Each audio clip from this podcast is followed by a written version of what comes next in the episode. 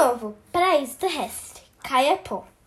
A nação indígena dos Caiapó habitava numa região onde não havia sol nem lua, tanto pouco rios ou florestas, ou mesmo o azul do céu. Os Caiapó alimentavam-se de apenas alguns animais e mandioca, pois não conheciam peixes, pássaros ou frutas.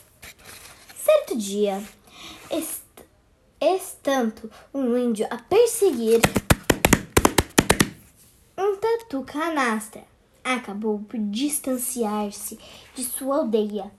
Inacreditavelmente, à medida que o índio afastava-se de sua caça, crescia.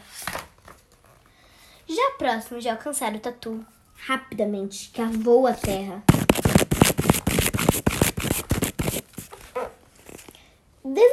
Desaparecendo dentro dela.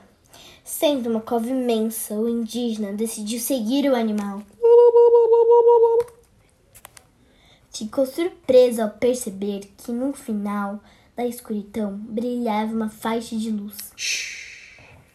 Chegando, chegando até lá, maravilhado, viu que lá existia outro mundo, com céu azul e o sol a iluminar e aquecer as criaturas na água. Peixes coloridos e tartarugas. Nos lindos campos floridos destacavam-se as frágeis borboletas. Florestas exuberantes abrigavam belíssimos animais e insetos exóticos. Contendo ainda diversas árvores carregadas de frutos. Os pássaros embelezavam o espaço com lindas plum plumagens. Uou! Deslumbre, deslumbrado, o índio admirou aquele paraíso. Até que caía da noite, entristecido. Ao acompanhar o pôr do sol, pensou em retornar, mas já estava escuro. Então surgiu à frente outro cenário maravilhoso. Uma enorme lua nascia de trás das montanhas, clareando com uma luz prata toda a natureza. Acima dela, multidões de estrelas faziam o céu brilhar. Quanta beleza! Uou!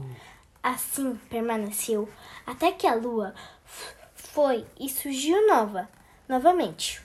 Muito emocionado, muito emocionado, o índio voltou à aldeia e relatou as maravilhas que tinha acontecido.